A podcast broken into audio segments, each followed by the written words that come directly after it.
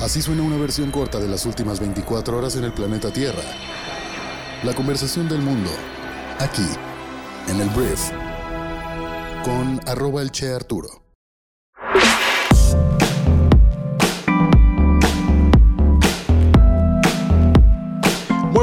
Bienvenidas, bienvenidos a esto que es el brief para este martes 28 de febrero. Yo soy Arturo Salazar, soy tu anfitrión y uno de los fundadores de Briefy y en este podcast vas a informarte con un resumen de las noticias que debes conocer el día de hoy para ser una persona bien informada. Muchísimas gracias por estar aquí y vamos a comenzar con esto que es el brief. Vamos a arrancar hablando de México y vamos a hablar de Tesla, porque mira, hay un gran, gran debate en estos momentos sobre la nueva planta que se va a colocar en México por parte de Tesla, la empresa armadora de carros eléctricos, propiedad de Elon Musk, que estoy diciendo tantas cosas al respecto porque al parecer ya es oficial. Ya es oficial que habrá una, em, ¿cómo se le llama? Pues una planta de Tesla en nuestro país. Y en teoría, el día de hoy, martes se va a dar a conocer en la conferencia de prensa matutina del presidente Andrés Manuel López Obrador dónde va a estar colocada la nueva planta de Tesla. Entonces, Habrá que esperar, ha habido mucha polémica alrededor de esto y no sé como empresa qué tanto les guste o no les guste en Tesla. Digo, obviamente no les gusta que haya polémica acerca de dónde van a poner una planta, aunque yo creo que también es normal que cuando Tesla anuncia o que podría poner una planta en algún país, diferentes entidades quieran tener esa inversión en su propio estado. ¿Y por qué hablo de la inversión? Porque hablamos de 10 mil millones de dólares. 10 mil millones de dólares de inversión, que es algo, es, mucho dinero, o es muchísimo dinero, va a crear muchísima riqueza y desarrollo en una región. o sea, hoy se va a dar a conocer todo esto, pero se habla de que la planta estaría en Nuevo León. De eso se habla. Trascendió diferentes fuentes de información dicen esto. Veremos qué sucede, pero sí también se habla de que habrá una planta como central y habrá un sistema también de plantas tal vez un poquito más pequeñas en diferentes entidades del país. Entonces, hoy lo sabremos. Esto sin duda es una gran noticia para nuestro país, es una gran inversión y veremos cómo aterriza todo esto y qué dice el presidente de México al respecto. Ahora vamos a hablar del señor Ovidio Guzmán, que Ovidio es el hijo de Chapo Guzmán, que mira, em, fue capturado hace algunos meses y fue algo que traumatizó a Culiacán, Sinaloa, la capital del estado, porque había simplemente un toque de queda terrible y la gente que estaba allí, lo supe ya incluso después por diferentes amigos y amigas que me contaron cómo les fue en esta experiencia, fue algo terrorífico para esta ciudad que pues este estado ha sido catalogado y tiene fama internacionalmente por ser la cuna de diferentes cárteles y de diferentes capos. Pero bueno, el tema aquí es que fue capturado Ovidio Guzmán. Y la noticia es que autoridades de Estados Unidos ayer solicitaron ya oficialmente la extradición de Ovidio Guzmán. Y pues esto es algo que no sé si sea incómodo para nuestro país, pero también es incierto porque no ha sucedido la extradición anteriormente. Bueno, no ha sucedido porque no lo habían solicitado, pero desde su, captura, dos jueces han suspendido su entrega a Estados Unidos sin que antes se realizara un procedimiento judicial previo. Entonces veremos si con esto ya Ovidio Guzmán se va a Estados Unidos a ser juzgado y esto obviamente lo van a utilizar como otro juicio, así como fue el de Genaro García Luna antes del Chapo. Este es un hombre que tiene mucha información y veremos hasta dónde puede llegar. Si, si va a Estados Unidos, veremos hasta dónde pues es capaz de hablar con tal de tal vez tener una pena más reducida por lo que presuntamente hizo. Ahora vamos a hablar de Estados Unidos y voy a hablar de Janet Yellen, que es la secretaria del Tesoro de los Estados Unidos, que ayer llegó a Kiev en una visita sorpresa destinada realmente a promover la ayuda no militar proporcionada por su país. Estuvo en Ucrania prometiendo básicamente los primeros 1.250 millones de dólares de una ayuda total de 9.900 millones de dólares que Estados Unidos ya le prometió al país. Ella también dijo, como lo ha dicho Joe Biden y diferentes entidades en Estados Unidos o autoridades, que pues Estados Unidos va a apoyar a Ucrania hasta el final, hasta donde tope, ¿sabes? Entonces, esto es algo que pues los ucranianos definitivamente van a agradecer. Y bueno, esto será una, me imagino, una visita muy corta, pero bueno, fue lo que anunció Janet Yellen desde eh, Ucrania. Vamos a hablar ahora de SpaceX y de la NASA. SpaceX, si no lo sabes, es la empresa aeroespacial de Elon Musk, que por cierto, ayer volvió Elon Musk a ser el hombre más rico del mundo. Este es un tema de mercados, tal cual. O sea, no es que hagan algo espectacular, pero las acciones que son de ellos, en este caso las empresas que son de ellos, suben en la bolsa o bajan en la bolsa y generalmente eso es lo que provoca la fluctuación entre las riquezas de los más más ricos del mundo y bueno, Elon Musk ayer tuvo un buen día y vuelve a ser el más rico del mundo. Pero bueno, vamos a la noticia.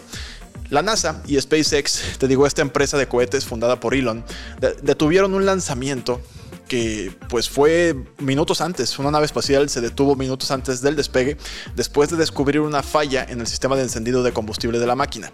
Esta nave debía llevar a cuatro astronautas a la Estación Espacial Internacional y bueno, la tripulación ahora permanecerá en el Centro Espacial Kennedy en Florida hasta que se pueda hacer otro intento.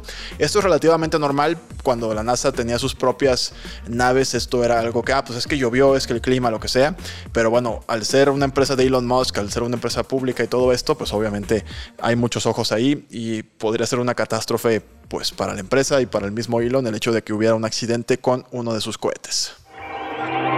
Ahora hablemos de Netflix, vamos a hablar de el servicio de streaming más importante del mundo porque ayer se anunció y también se publicó un pequeño adelanto de lo que será una serie animada que se llama Concierge Pokémon, la nueva propuesta de la franquicia de los personajes creados por Satoshi Tajiri. Entonces el lunes la plataforma publicó un comunicado para confirmar lo que será el siguiente proyecto de la franquicia. La serie llegará a Netflix como una producción de stop motion, estelarizada por los personajes Psyduck y Haru, lo cual suena bien, o sea, creo que como adultos, los que fuimos fans de Pokémon o los que todavía son fans, pues la veremos. El hecho de que sea stop motion, em, esto significa que es como Pinocho de Guillermo del Toro, pues, que es como Mueven el personaje, una foto. Mueven el personaje, otra foto. Entonces es mucho trabajo. Me imagino que artísticamente será muy lindo, sobre todo si es de producción japonesa. Veremos qué pasa. Pero bueno, Pokémon llega a Netflix próximamente con esta serie animada llamada Concierge Pokémon. Ahora hablemos de Howard's Legacy. Mira, si eres un fanático de, Harry Potter, tal vez ya sepas que existe un videojuego que ahorita está en boca de todos, que es básicamente un mundo abierto en el que tú controlas a tu personaje y básicamente estás en Hogwarts y tienes una serie de tareas y es algo que está muy fregón. O sea, la verdad, si has jugado Grand Theft Auto es muy similar, si has jugado Skyrim es muy similar, pero esto es en el mundo de Harry Potter. Básicamente te digo, cursas, cursas los diferentes años de Hogwarts, diferentes em, retos, muy buen juego. El tema es que como todo buen juego, últimamente la gente se pregunta, ¿y si hacemos una serie o una película con este juego? Es irónico, antes, cuando yo estaba chiquito, me acuerdo que salió una película, por ejemplo, El Señor de los Anillos, y pues poco después, o a la par, salía pues un videojuego que era tal cual del Señor de los Anillos. Y eran buenísimos. Ahora estamos viendo un efecto todo lo contrario. Por ejemplo, The Last of Us, pues es un juegazo que ahora es una de las series que se está viendo pues más intensamente en el mundo, ¿no? Entonces, la noticia es que puede ser que este juego, Howard's Legacy, pues provoque una serie animada, no, una serie animada, perdón, me estoy pasando de lanza, una serie pueda provocar una serie en la cual pues tengamos este mundo, pero ahora en una versión este, de serie tal cual con live action. Sin los personajes que ubicamos, pues no va a ser el Dumbledore, ni Harry Potter, ni Hermione, ni Ron Weasley, pero podrían salir otros personajes y la gente está emocionada al respecto. Entonces hay muchísimo éxito, lo cual pues te hace pensar que podría pegar en lo que viene siendo una serie. Y como esto tendría que ser de HBO, me parece que Harry Potter está ahí en Warner, entonces una serie más ahí en potencial para la franquicia de HBO.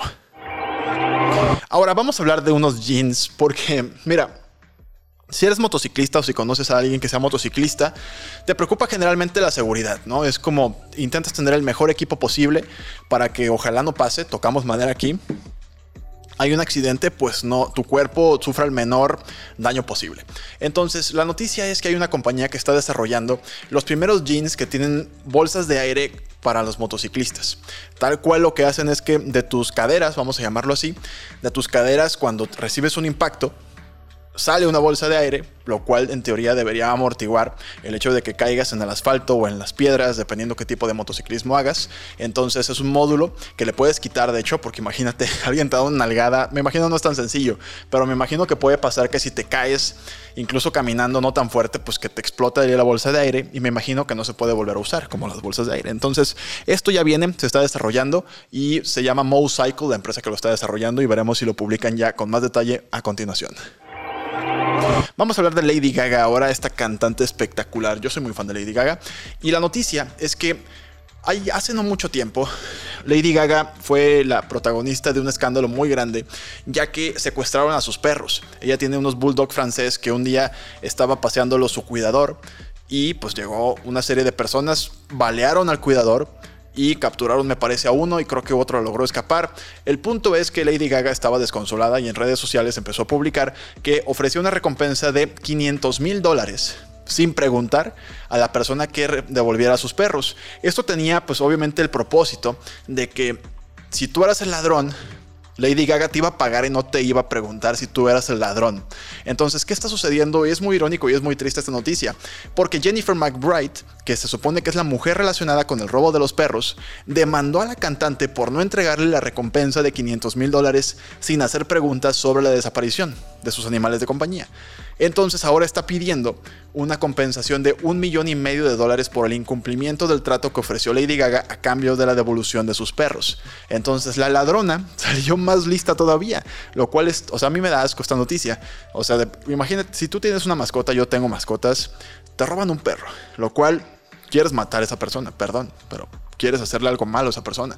Y de repente resulta ser que pues ya recuperan a los perros, y esa misma persona ladrona te, o sea, te exige ahora una compensación porque tú dijeras, bueno, me debes 500 mil dólares. Eso podría Lady Gaga decir, bueno, los debo, es verdad, yo lo dije.